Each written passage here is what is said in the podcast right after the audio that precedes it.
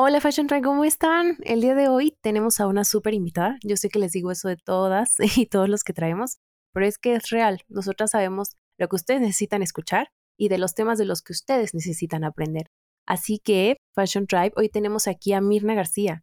Ella tiene 16 años de experiencia en la industria de retail y bueno, estuvo trabajando 16 años en Liverpool, después hizo un MBA en empresas de moda y justo después de ese MBA es que decide ella empezar a hacer formalmente el tema de coach de negocios de moda.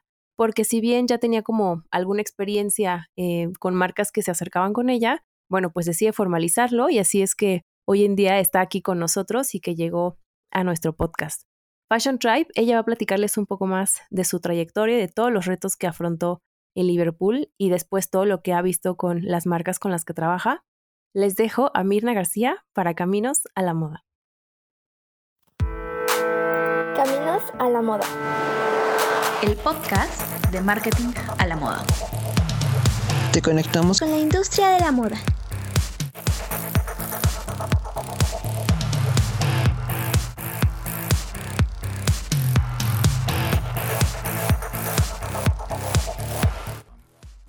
Misma, muchas gracias por estar aquí acompañándonos. La verdad es que ya sabes que pues por el trato contigo anterior, sabemos que eres una profesional que le encanta compartir lo que sabe y estoy muy contenta de pues de todo lo que te estuvieron preguntando en el webinar que hiciste con nosotros apenas.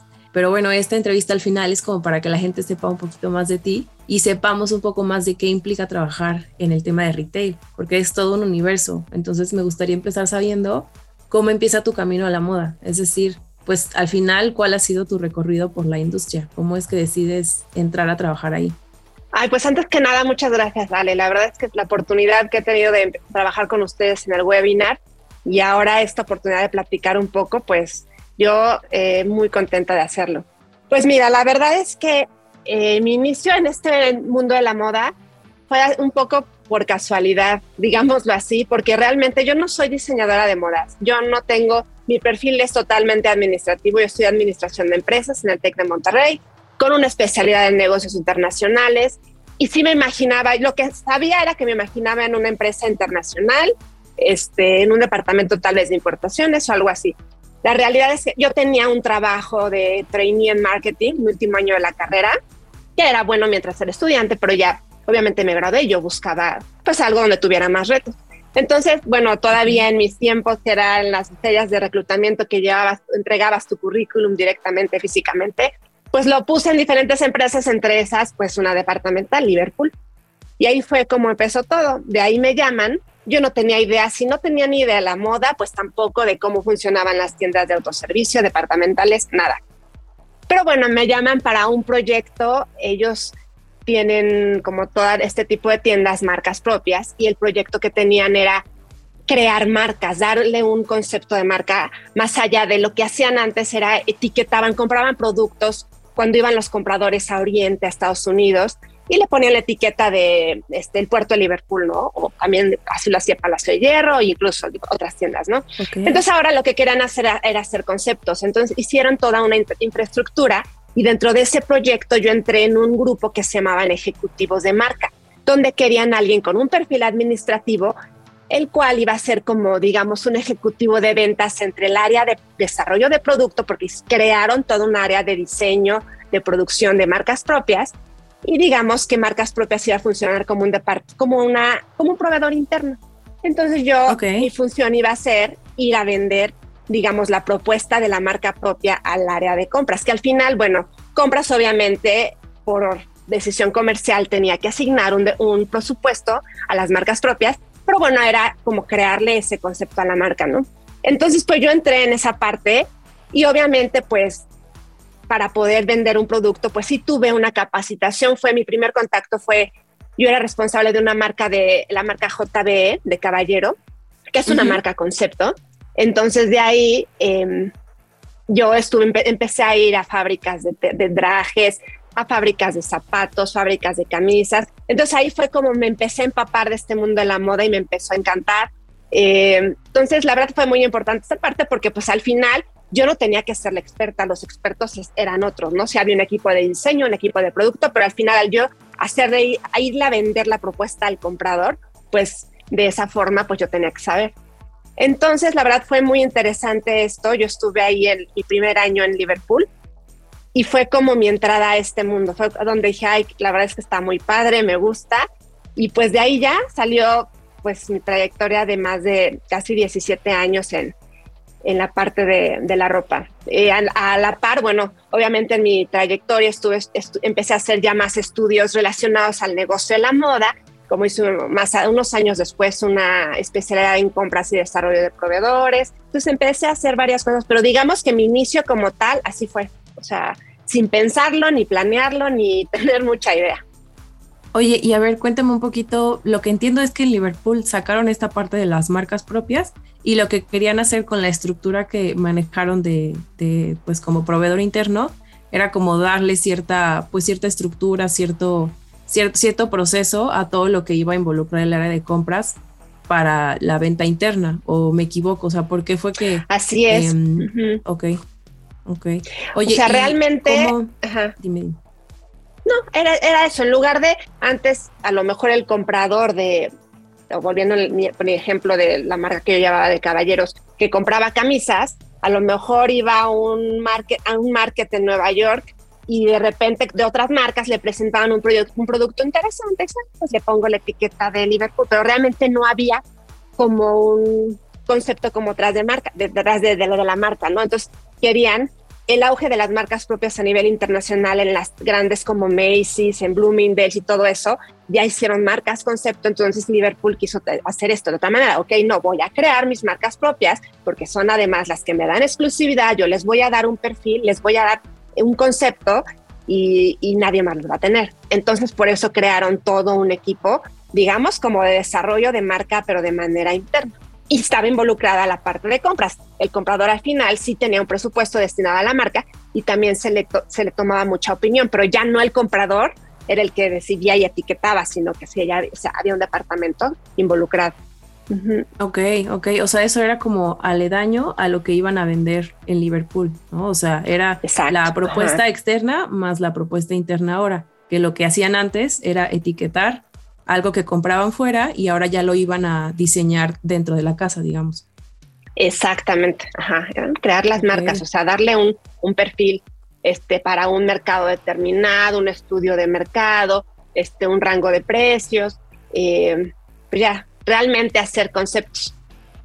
Ok, y entonces, digo, me acabas de presentar de manera muy breve cómo entraste, pero ya después, esos 16 años que estuviste en Liverpool, o sea, ¿qué fue todo lo que estuviste haciendo? Porque entiendo que ese fue como tu perfil de entrada, pero ya después, o sea, al final entra una Mirna y sale otra Mirna que ya aprendió mil cosas. Platícame un poco de, pues justo cómo fue esa Mirna que entró en, en ese primer puesto, en ese primer proyecto y los desafíos que ya siguieron después. Pues mira, la realidad, como te, te cuento, eh, pues sí, realmente yo recién egresada realmente de la carrera de administración, no tenía yo esta parte ni, como intención realmente de la moda, pero entro a este proyecto, me parece muy interesante, empiezo a aprender y bueno, yo estuve en esta parte de marcas propias un año, realmente estuve año, año y medio. Después se dan diferentes situaciones. Este, el quien era director de marcas propias de Liverpool, eh, hay, movimientos internos y lo pasan al director comercial, ya de la parte de todo compras de ropa, de softline, de lo que es ropa y accesorios, de damas, niños y caballeros. Entonces, dentro de esta idea, él como venía ya de, director de marcas propias, incluso él antes de marcas propias está, estaba en la parte comercial, en la área de compras. Se mueve a director de marcas propias, crea todo esto en el proyecto en el cual yo entro este, a Liverpool. Y después, cuando ya vuelve a él a la parte comercial, ya como cabeza principal, sigue con, le da continuidad a este proyecto y entonces digamos que yo fui parte como un poco de experimento, como, como conejillo de India, porque, bueno, él dice, ok, me doy cuenta que la gente de compras también sería importante que conociera, si bien el comprador no es el no es diseñador de moda, no es el, no es el que diseña los productos, pero es importante que viva la parte un poco de lo que tiene que ver con producción, con diseño, qué es a lo que se enfrenta un proveedor cuando no te llega un botón a tiempo y te retrasa toda una producción que tienes que entregarle a un cliente. Entonces él diseña este proyecto donde dice, bueno, quiero que la gente de compras o ciertos elementos entiendan esta parte también de lo que es lo que hay detrás bambalinas de crear un producto, ¿no? Entonces, pues yo traía, digamos, esa parte de que yo estuve ese año y medio en marcas propias y entonces a mí me manda a la parte comercial y empieza a hacer este proceso. Ahora la gente que va, que va a, o va, eh, digamos, a subir como comprador senior, tenía que tener unos meses, pasar por marcas propias. Como yo tenía ese proceso, yo no tenía la experiencia previa comercial, creé un perfil administrativo por mi carrera, ¿no? Pero entonces, bueno, me pasa a compras, se abre una posición y entonces yo digamos que después de año y medio de estar en marcas propias, llego a una posición senior en compras dama dentro de un departamento que se llama Coordinados. Entonces, ahí empieza mi experiencia como compradora, un departamento dentro de damas pequeño, eran todas eran marcas nacionales de ropa, digamos, para señora, como marcas como Charme, Folis, Duplan, marcas eh, nacionales.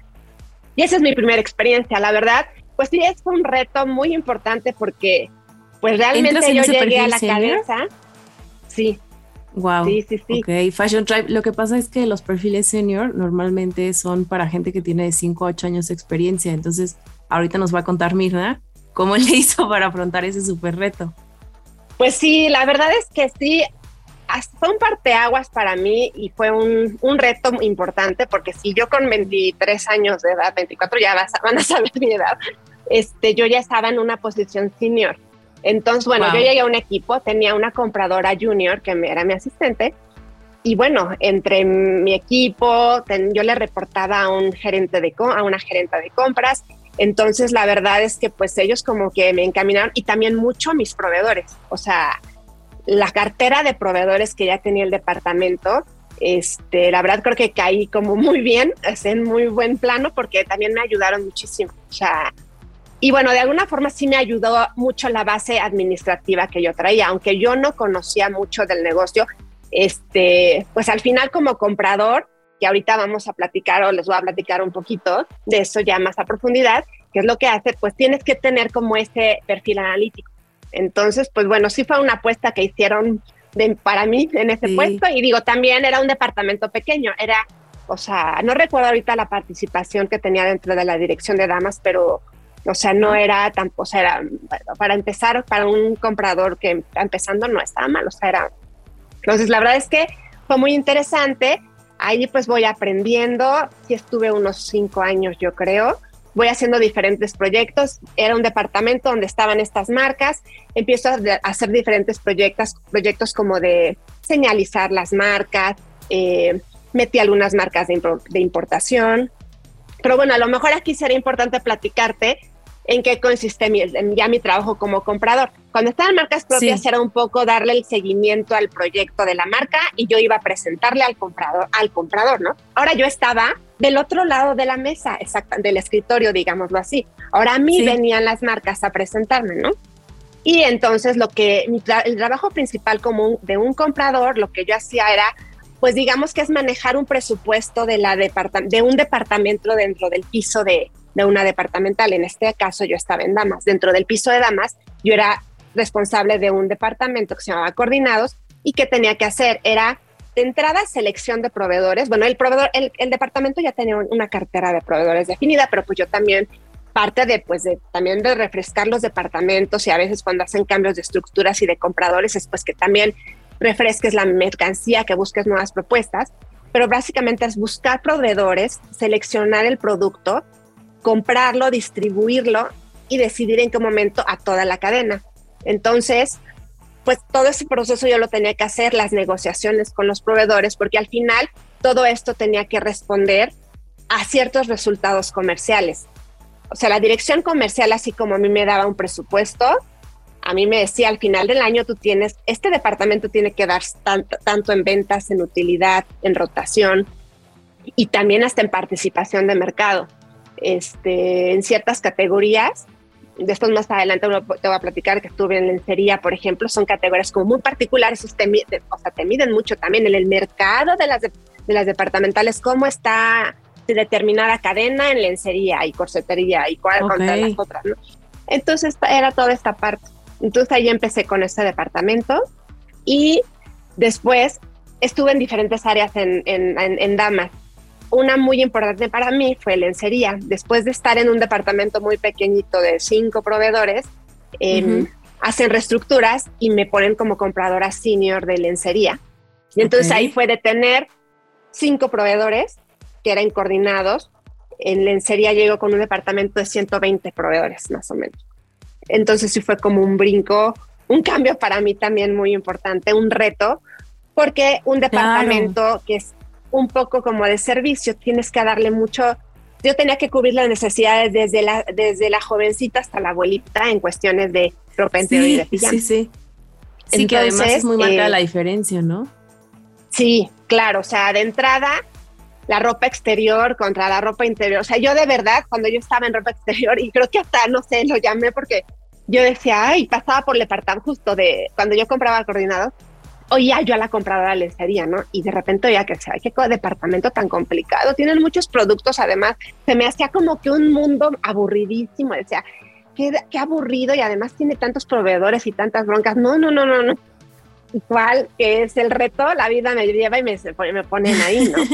Cuando llego, digo, bueno, este, pues vamos a tomarlo y, y no, la verdad es que fue padrísimo, un reto muy importante, porque además la empresa, a mí la dirección comercial me pedía que hiciera un, toda una depuración de proveedores. Si bien es un departamento que no puede tener cinco proveedores, porque cubres muchos, muchos, muchos mercados, tienes que cubrir. También 120 era demasiado. Entonces tenía que hacer una depuración.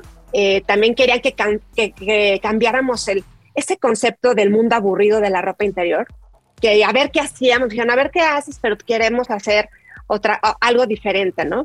Entonces la verdad es que estuvo, estuvo interesante porque pues sí, yo tenía muchos, muchos retos y pues también la expectativa de, o sea, el trabajo se tenía que ver físicamente en el piso, ¿no? Entonces sí, fue un reto muy importante el cambio de coordinados a lencería.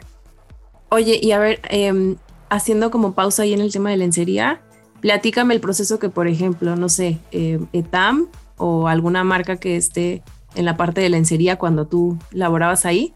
¿Cómo es el proceso para que un brasier de esa marca llegue a estar expuesto en, algún stand de Liverpool? O sea, en, un, en algún punto, en algún, digo, no sé, en cualquier punto de, la tienda, pero ¿cómo es que la marca llega y entonces, o sea, ¿qué pasa entre que la marca llega contigo como eh, directora de ese departamento y que ya llega a estar expuesta en punto de venta? Mira, la verdad es que te podría contar con los casos son sí pueden ser muy diferentes dependiendo de, de qué marca y de quién eres respecto a la marca o la marca respecto a ti, respecto al mundo. O sea, por ejemplo, si mencionas el caso de TAM, fue un caso, un reto importante personal para mí, para la compañía, porque te puedo, sin irme muy atrás ni contarte toda la telenovela, pero de recién que yo entro a lencería, por ejemplo, este, me voy a, una a la feria, al Salón de la Lencería en París y veo marcas y veo cosas y yo veía TAM y para, yo iba a las tiendas y decía, ay, esta marca me encantaría tenerla en México. Pero en ese entonces, cuando yo tomo lencería, o sea, es que ya fue hace unos años, este, todavía el mercado de Oriente para México estaba cerrado, o sea, era imposible traer cosas de Oriente, ¿no? O sea, eran el 500% de arancel. Entonces era como imposible prácticamente por los costos, o sea, no era competitivo traer algo así. Ok. Entonces, pues obviamente yo buscaba otras cosas nacional, a nivel nacional, este, Estados Unidos, pero yo TAM siempre lo tenía ahí en el radar de algún día, a lo mejor. ¿Qué pasa? Después de un tiempo, las condiciones comerciales en, México se abre más y entonces ya el arancel se baja al 20% de China. Entonces, curiosamente, pues esas marcas también empiezan a voltear a ver a México. O sea, ahí fue como entre que yo TAM lo quería, no sé cómo fue que de la embajada de Francia hay un contacto de TAM con Liverpool y entonces a mí el director general me dice, oye, me están buscando, este, quieren que tengamos una plática. Y bueno, a mí casi me da el, el o sea, súper emoción. dije, claro, ¿no? Pero ese fue el inicio, o sea, yo feliz porque, bueno, como que había interés de ambas partes, pero bueno, cuando empezamos ya a ver las negociaciones, no fue tan fácil, o sea, te puedo decir que la negociación fueron casi tres años. Wow. Porque en qué poner, ponernos de acuerdo, de repente dijeron, sí, sí, y siendo Liverpool, ¿quién era? ¿Quién es? Una empresa grande, conocida en México y todo, este, los franceses estaban un poco escépticos, entonces después ya sabes cómo son las marcas internacionales, muy rápido. Un día está un, en un equipo comercial y dos años después lo cambian y entonces era volver a empezar o retomar la negociación de que te quedaste con el equipo anterior. Entonces, eh, finalmente, eh, ya hasta que vinieron a México, verdaderamente en una vez que logré convencerla que tenían un equipo y conocieran las tiendas y todo, ya se dieron cuenta como del nivel de aparador que éramos para su marca y ya se ya pudimos lograr la entrada de, las primeras boutiques dentro de Liverpool como, como Corner y también ellos querían abrir tiendas independientes. Entonces, en aquel entonces, las primeras tiendas de TAM las, trajimos, las, las, trajo Liverpool mediante esta negociación. Hoy por hoy ya TAM se está relanzando y sus boutiques ya es otra administración diferente, pero realmente fue como llegamos así. Entonces ahí fue fue como esa situación un poco, como en una marca, pues sí, ya internacional, se dan las condiciones, pero a veces los procesos no son tan rápidos. Entonces este fue el caso de esta marca, por decirte, ¿no? A ver, y me encantaría que nos platicaras ahora sí ya entrando como al tema de, mm, pues sí, como de los retos que tiene la otra parte, ¿no? O sea, como empezar a hablar un poquito de eso. En primer lugar, cuando una marca, por ejemplo, mexicana, ¿no? Quiere entrar a un punto de venta así y empieza, o sea, una marca que empieza a consolidarse, quiere entrar a un punto de venta así, ¿cuáles son los requisitos que tiene que cumplir y luego, ¿cuáles son los, eh, pues como los errores más comunes que has visto? Que estas marcas que quieren consolidarse y entrar a un punto de venta de ese tipo, ¿cuáles son los, los errores más comunes que cometen? ¿no? O sea, como las, las tabillas que ves que más seguido te toca, pues, pues sí, como afrontar con, con esta otra parte. Sí, mira, la verdad es que eso fue y es parte también un poco de lo que ahora yo me estoy dedicando. Después de mis años en, en Liverpool, este, te comento rápidamente, terminé lencería, estuve, hacen una reestructura y entonces ya organizan como las áreas comerciales por mundos de concepto, ¿no? Entonces ya estoy, yo me ponen como subdirectora del mundo íntimo por mi experiencia en la lencería. Me dan trajes de baño, por otro lado me dan el mundo joven y un tiempo de ropa en ropa y después también tuve bolsas y zapatos. Entonces fue como muy interesante. Y ya en esa parte ya me dediqué más a, digamos, a liderar los, los, grupos de, de, compradores, ya no hacía yo la compra como tal. Entonces, la verdad es que durante esos años vi infinidad de casos de marcas, sobre todo mexicanas, bueno, de todos lados, donde me encontraba ante esa parte. O sea, a veces me traían productos muy interesantes, que, que o sea, innovadores, con con muchos puntos que son de los que ahorita sí hacemos como un, digamos un resumen, porque tampoco no es una receta, pero como de los primeros puntos para pues entrar a un canal departamental es como ver, ir a conocer el producto, ir a conocer más bien el canal, de qué se trata, ¿no? Y realmente ver si mi producto, dónde podré encajar, en qué departamento y qué, y qué eh, diferencial le voy a dar yo a ese, a ese punto de venta, porque si bien yo como empresario, como emprendedor, como profesional de la moda, pues por algo me llamó la atención acercarme al retail, a una cadena, este es porque entre muchas otras ventajas es un aparador donde puedes lograr una, una expansión geográfica muy rápida, digamos a un costo, digamos, pues muy diferente a que sería yo poner, tú poner de tu inversión 50 tiendas, las tiendas. Y aunque no te compren para todas las tiendas, aunque te compren para 15, 20, no es lo mismo que tú pongas 20 tiendas. O sea, y aún independiente de también los esquemas como los que puedes manejar, que te compren, que sea consignación o compren firme, independientemente de todo, es un gran aparador. Pero para eso, pues sí, el primero es tienes que ir a ver, ¿no? ¿Dónde puede ir? ¿En qué departamento puede encajar tu producto? Y lo que me pasaba muchas veces es que a lo mejor esa parte de si, si llegaban a lo mejor al departamento correcto, ¿no? Y al nivel de precio más o menos, pero muchas veces sí me daba cuenta que no tenían idea del canal al que estaban yendo. O sea, en mi caso, yo te comento por mi experiencia en las departamentales, pues sí hay muchas mecánicas muy particulares de ese negocio. Condiciones comerciales que te van a pedir y que van a involucrar obviamente impacto tú como empresario en tus números o que tienes que contemplar en tus márgenes.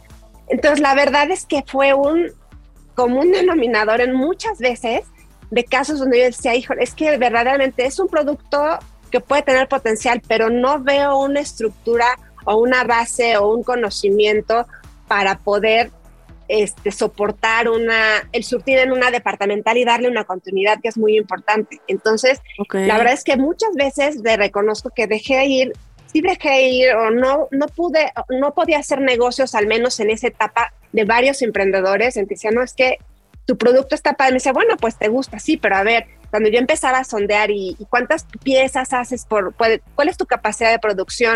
Oye, a ver, aquí en las departamentales, este, nuestras condiciones de pago como proveedor nuevo este, están entre 90 y 120 días. Vas a tener el flujo para financiar esa parte. Oye, además aquí tenemos este, ciertas promociones cada determinado tiempo, este, no sé, las ventas nocturnas, eh, toda esta parte va, o sea, y hay participación de ambas partes, tiene un precio, ¿no? Este, oye, a ver, si yo lo quiero como exclusivo y no quiero que le vendas a nadie más, lo puedes hacer, o sea, no quiero que lo, sea, y entonces me daba cuenta que eran cosas que no tenían, o sea, como que no tenían contemplado, entonces a veces decía, ¿sabes qué? En este momento no puedo hacer negocio contigo porque necesitas trabajar estas partes, ¿no? Entonces de repente hay quien lo entendía o quien me decía, pues es que no, sí, no tenía ni idea. Yo me enfoqué a lo mejor en hacer el mejor producto para hacer, para entrar en tienda, pero bueno, ¿qué pasa? O sea, no nada más es como que el objetivo dicen, bueno, voy a presentarlo y ya me van a comprar si les gusta ya, sino que puede gustarte al comprador, pero si no tienes toda una estructura, es difícil hacer el negocio.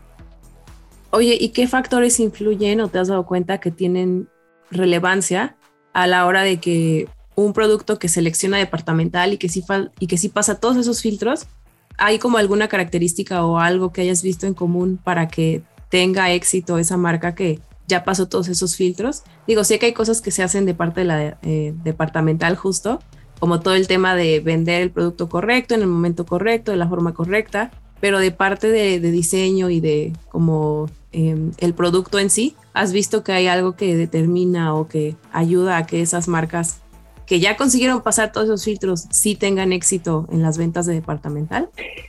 Bueno, por supuesto es que no quedarse en que ya hice yo un producto o ya hice una colección y ya le, ya le gustó al cliente, al partner y ya con eso me quedo, no, o sea, es estar en una constante innovación, el tratar de ir un, pie adelante de, o sea, aparte, obviamente de conocer muy bien el mercado departamental, a qué, quiénes son tus clientes, tienes que estar, o sea, tienes que estar en, en, innovación todo el tiempo, o sea, sí ver qué diferencial le vas a dar a ese, a ese piso de venta en el que tú estás, en el que van a poner tu marca, por qué te van a poner a ti y por qué no van a poner a otro, porque incluso van a, puede ser que quiten a alguien, ¿no? O sea, tienes que dar mucha innovación, mucho servicio, eh, aceptar mucha retroalimentación de los pisos de venta. Era lo que yo muchas veces comento con los emprendedores o con las personas que, que trabajo cuando me llaman y me dicen, mira, es que yo quiero vender una departamental, ¿qué tengo que hacer? ¿no? O sea, yo quiero ir a vender. Le dije, bueno, ok, vamos y te acompaño en, este proceso de, de qué, va, o sea, qué, qué puedes hacer o tienes este producto que sigue, pero realmente lo que empieza, todo empieza cuando te compran, porque es como tu carta de presentación y de ahí aparte de que tienes que estar siempre innovando, mantenerte competitivo en todos los aspectos, no necesariamente en buscar el precio más barato, ¿no? Tú estás dentro de una categoría, hacerte especialista de esa categoría, ofrecer un diferencial, pero también mucho es la gestión, la gestión de tu producto. O sea, ya que está en un piso de venta, ok, está alguien, el comprador, que pues él va a tomar, él o ella, las decisiones del departamento que le conviene, porque igual tiene que dar resultados de esa área, ¿no? Pero para que tú, poniéndome en los zapatos del, del empresario, tú sigas dentro de una cartera de proveedores, pues tienes que tomar decisiones comerciales de tu producto en conjunto. Obviamente, la cabeza es el comprador de esa área, ¿no? Tu cliente, digámoslo así. Pero al final, esa gestión, si tú no tienes idea de cómo hacerlo, o sea, no nada más es el producto, lo entrego y ahí a ver qué pasa. O sea, ¿qué pasa? ¿Cuánto tiempo? ¿Cómo, cómo aprender a medir después de tanto tiempo? Si se vendió, qué, qué porcentaje de ventas tuvo, si ese porcentaje fue bueno, fue malo, qué, qué acciones tienes que tomar, si vas a poner alguna rebaja, si vas a negociar a lo mejor una, una devolución por nuevo producto, eh, si lo roto entre las tiendas, si antes de todo eso hago transferencias, que mucho es lo que hace un equipo de compras de una departamental, un autoservicio, pero yo en mi caso, como tantos años estuve como compradora, con los mejores con las mejores marcas que pude trabajar y hacer relaciones de estrategia a largo plazo fue quien estaba, pues quien era el, dueño de su negocio y que yo no tenía que estar hablando de que, oye, Chuchito, tus pantalones no están vendiendo, o sea, le voy, los voy, los voy a poner a rebaja, no, o sea, era quien me hablaba, oye, Mirna, es que yo ya vi, estas blusas llevan mes y medio y no se han movido tanto, ¿qué te parece si hacemos unas transferencias entre tienda y sin tanto tiempo no se vende, le ponemos una rebaja? O sea, esta parte de la gestión es muy importante, tan es como el que tengas, el que seas innovador, que ahora el tema de la sustentabilidad obviamente es muy importante. Obviamente el canal digital, pues es lo de hoy, ¿no? O sea, y, al final es muy importante, pero también el, si a ti te interesa esta parte del retail, es como un mundo muy particular, así como cada negocio, el tema, el, el entorno digital también tiene una parte muy particular, la parte del retail también. Entonces, si no tienes esa idea de cómo gestionar tu producto, no te alías con alguien que te pueda como orientar también, pues, o sea, el chiste, la parte es el, permanecer, ¿no? El, el, mantenerte en ese mercado y poder crecer en participación. Sí, mantenerte relevante, ¿no? Que una vez que entres, pues puedas asegurar tu permanencia.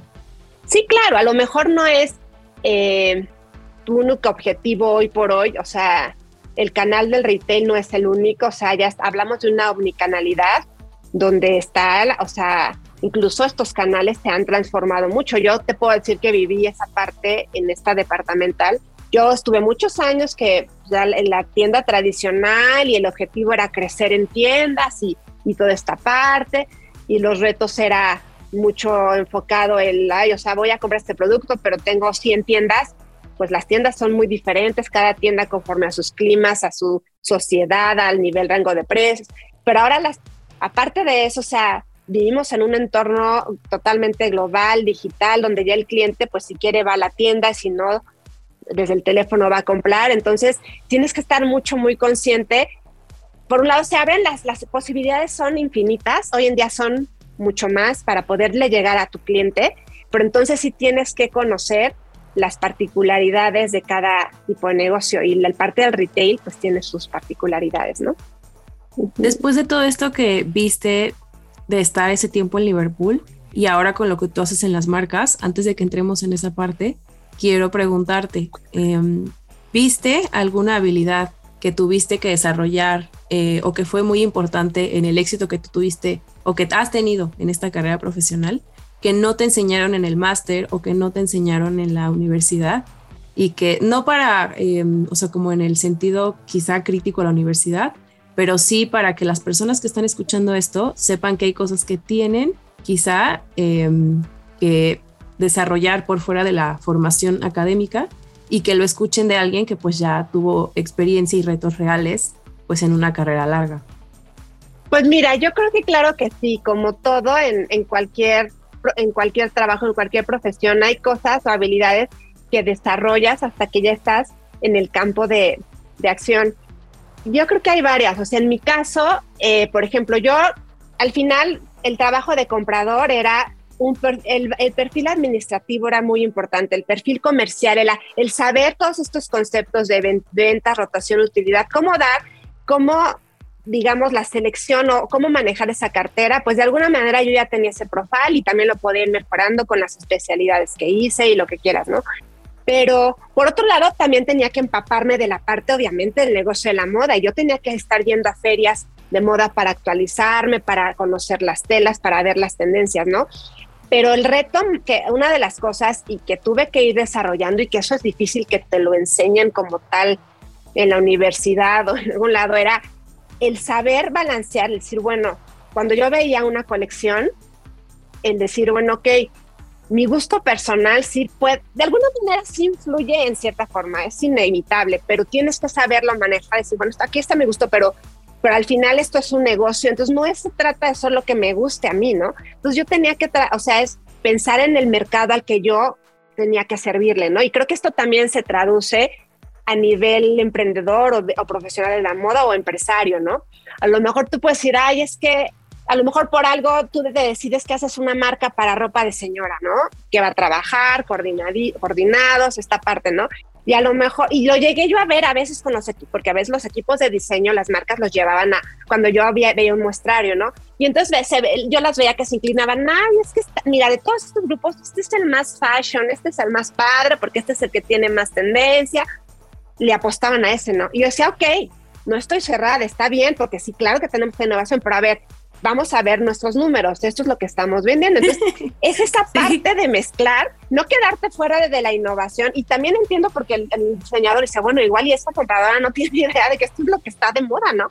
No, claro que sí, pero al final es esa parte de decir, este como punto medio de quiero dar la innovación, pero también acá está que queremos ambas partes que sea negocio. Entonces, está el histórico, está la retroalimentación que me da el piso de venta, que me dan mis números, los números son fríos. Entonces, esa parte, el tener esa flexibilidad en el, entre el pensamiento analítico creativo y bueno, en mi caso como comprador, a veces también transmitirlo y poder hacer mancuerna con, los, con las marcas, eso era para mí un reto. Fue, fue de las cosas que fui desarrollando. Igual yo con, sobre este mismo tema con las marcas, había marcas que estaban como muy acostumbradas a que, ah, pues tú eres el comprador, tú decides, ¿no? Tú selecciona y no, ¿no? O no, no, no, a ver. Había de todo, ¿no? O sea, no, a mí no me gustaba trabajar. Había que a lo mejor un cierto perfil de compras que pues sí decía, bueno, sí, yo soy ¿no?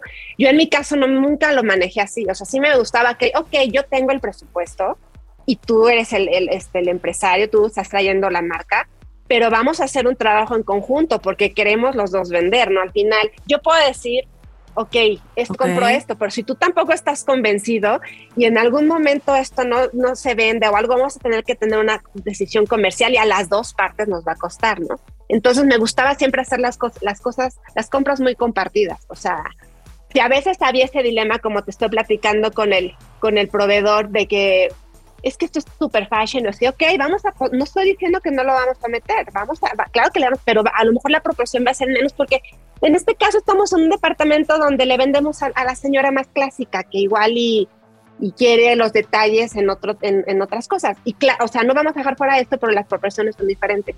Entonces creo que es esa flexibilidad de ser el, del, del perfil analítico con la parte creativa y poderlo transmitir a, mis, a las marcas.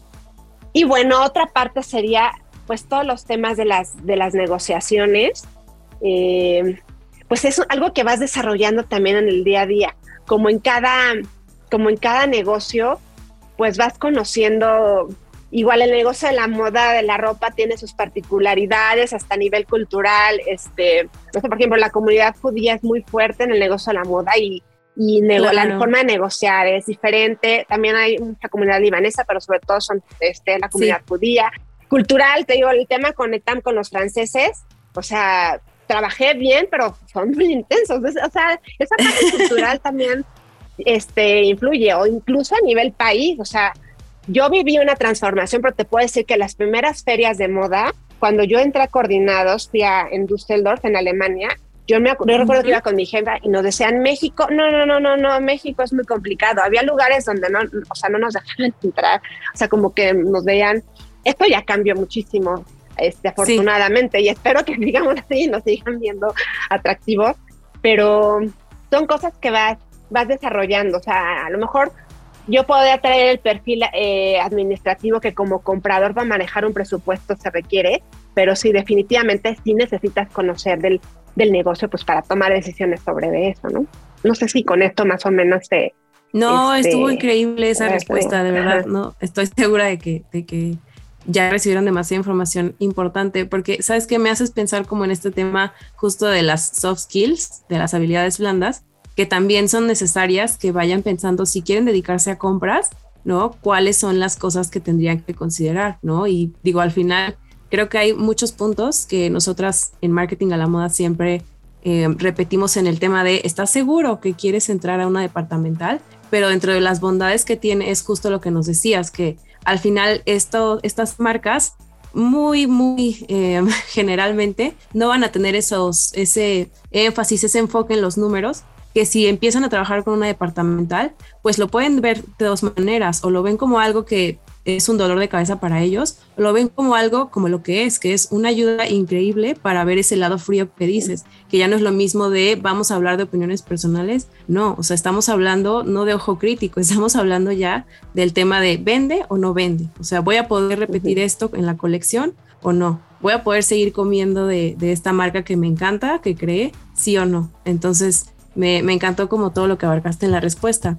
Y me voy a brincar al tema de pues ya hablando de lo que haces tú con las marcas, ¿cómo, ¿qué es lo que hoy en día te motiva a hacer eh, este trabajo con ellas particularmente?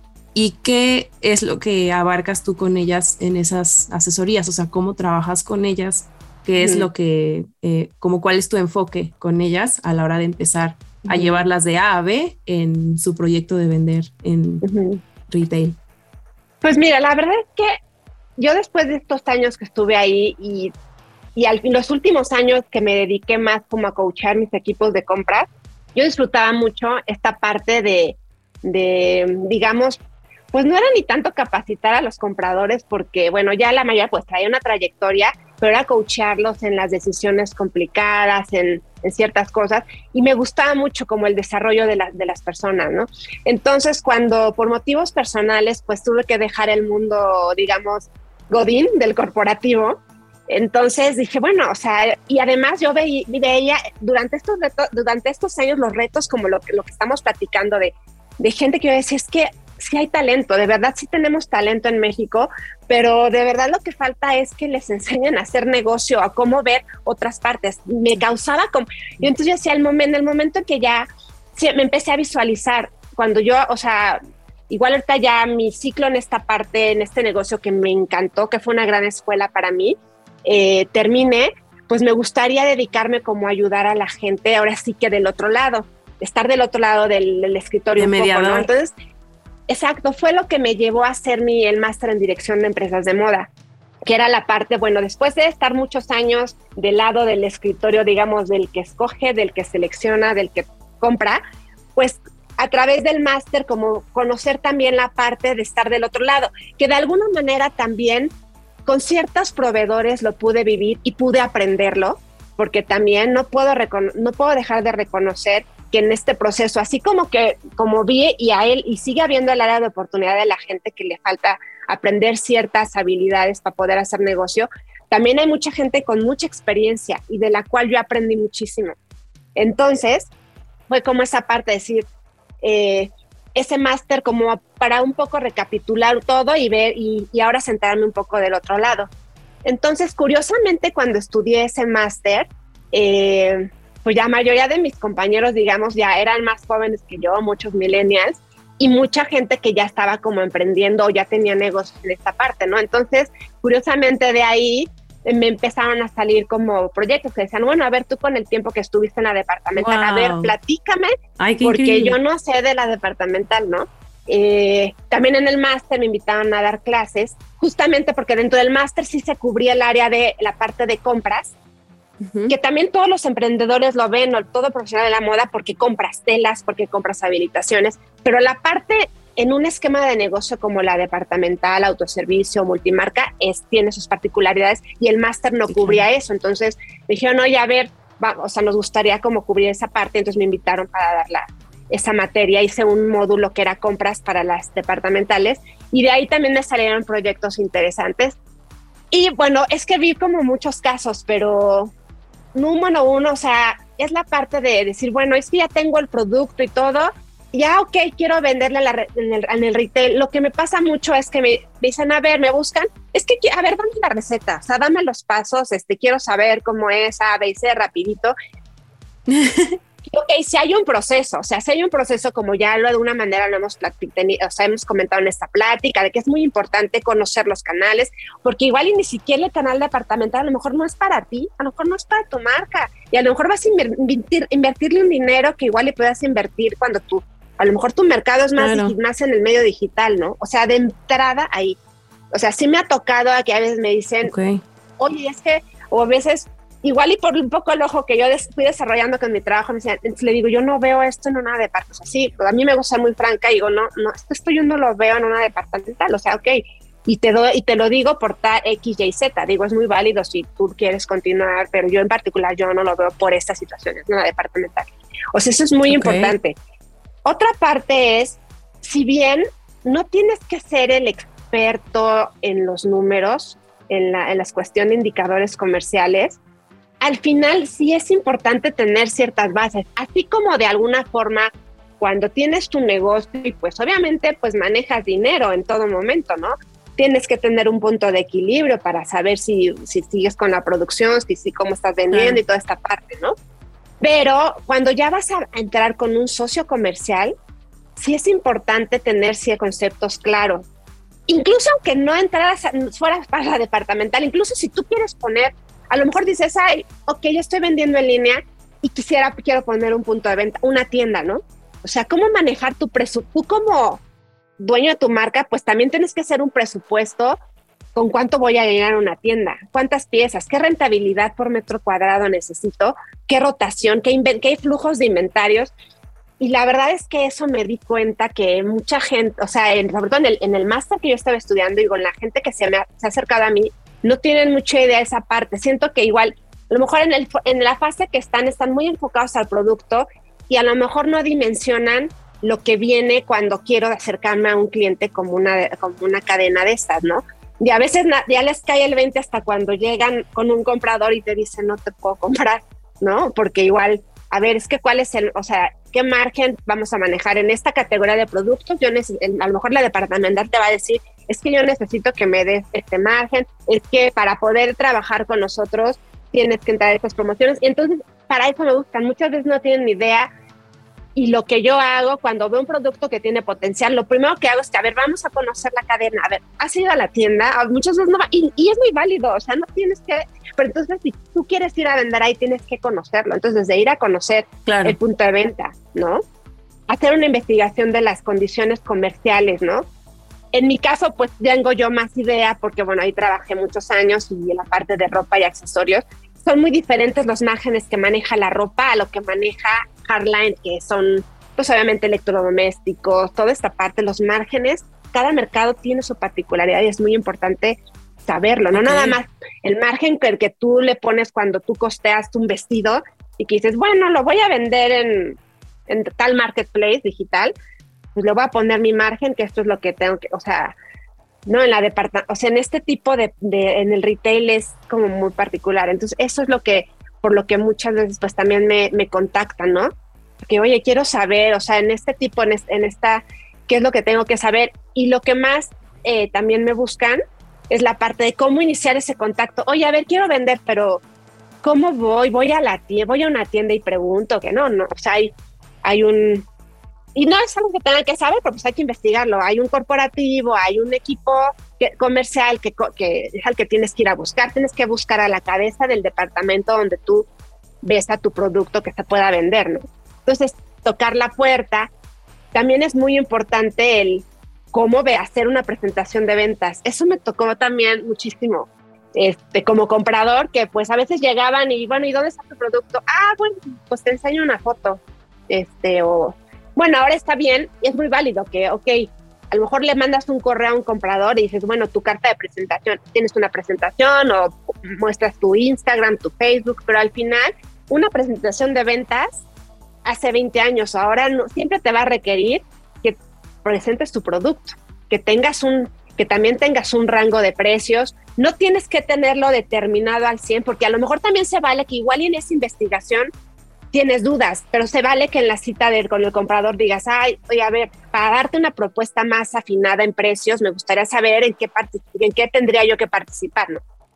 Entonces, creo que esta área de oportunidad para los emprendedores hoy en día es, es muy importante, darse ese tiempo para, para prepararte en esta, en, estas, en esta parte comercial, de aprender estos conceptos que, que vas a necesitar para poder vender y una vez que te compren para poder gestionar tu marca.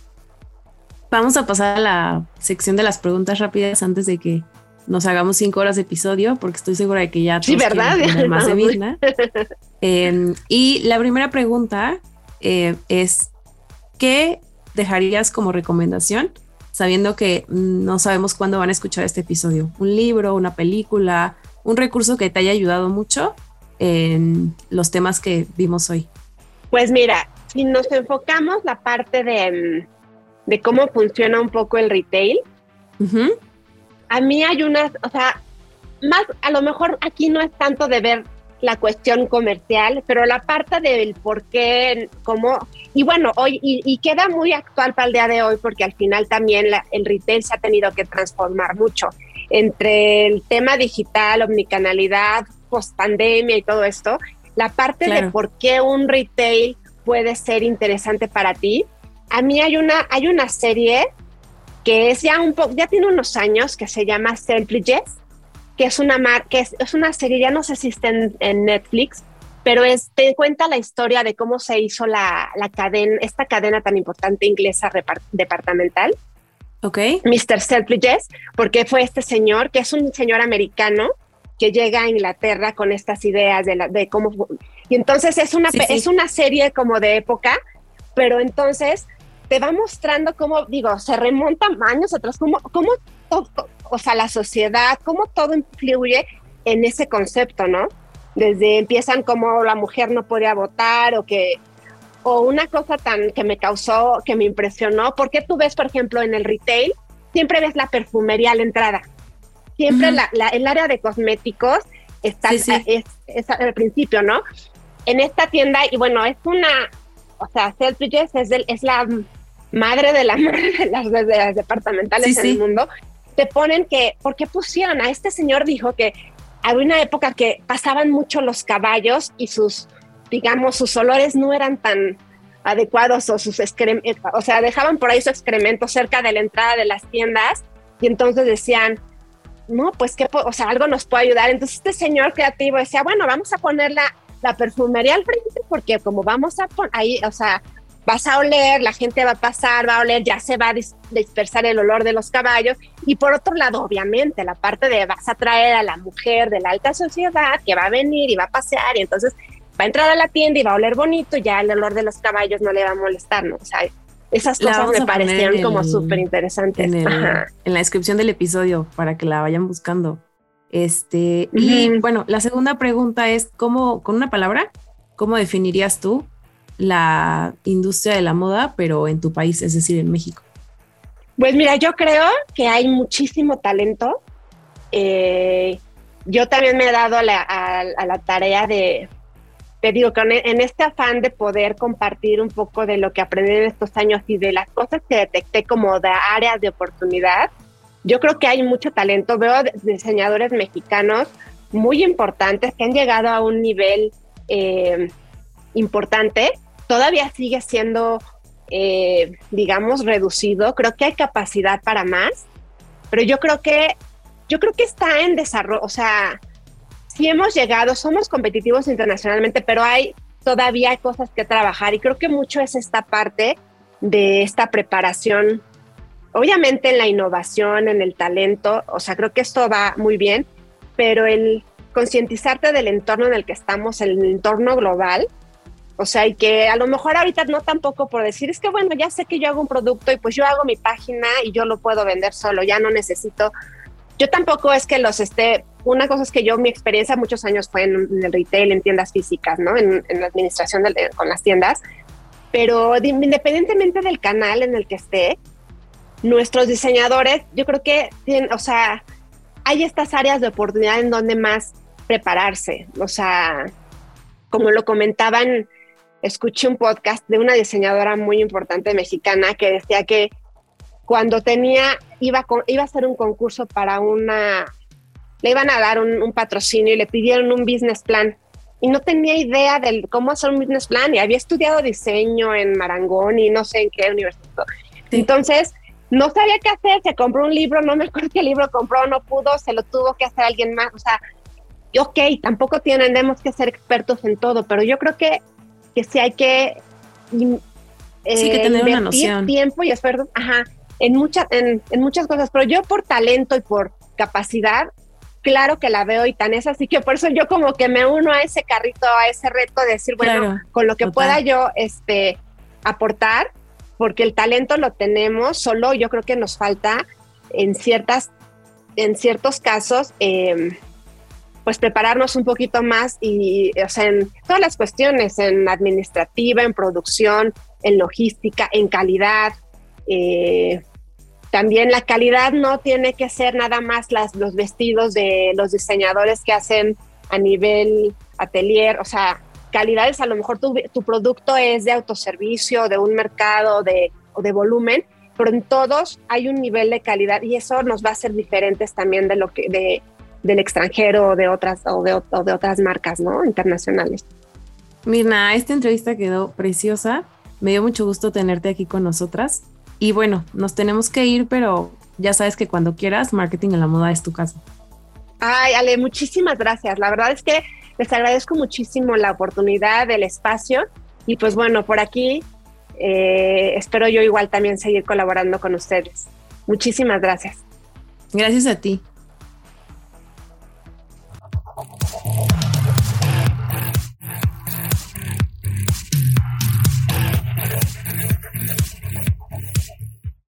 No se olviden de mandarnos sus sugerencias de invitados para la quinta temporada, así como lo han hecho con estas primeras, a arroba marketing a la moda MX si están en Instagram. Si quieren explorar lo que estamos empezando a hacer otra vez en TikTok, pueden ir a marketing a la moda en arroba marketing a la moda en TikTok. Y si no conocen nuestro blog, vayan a marketingalamoda.com.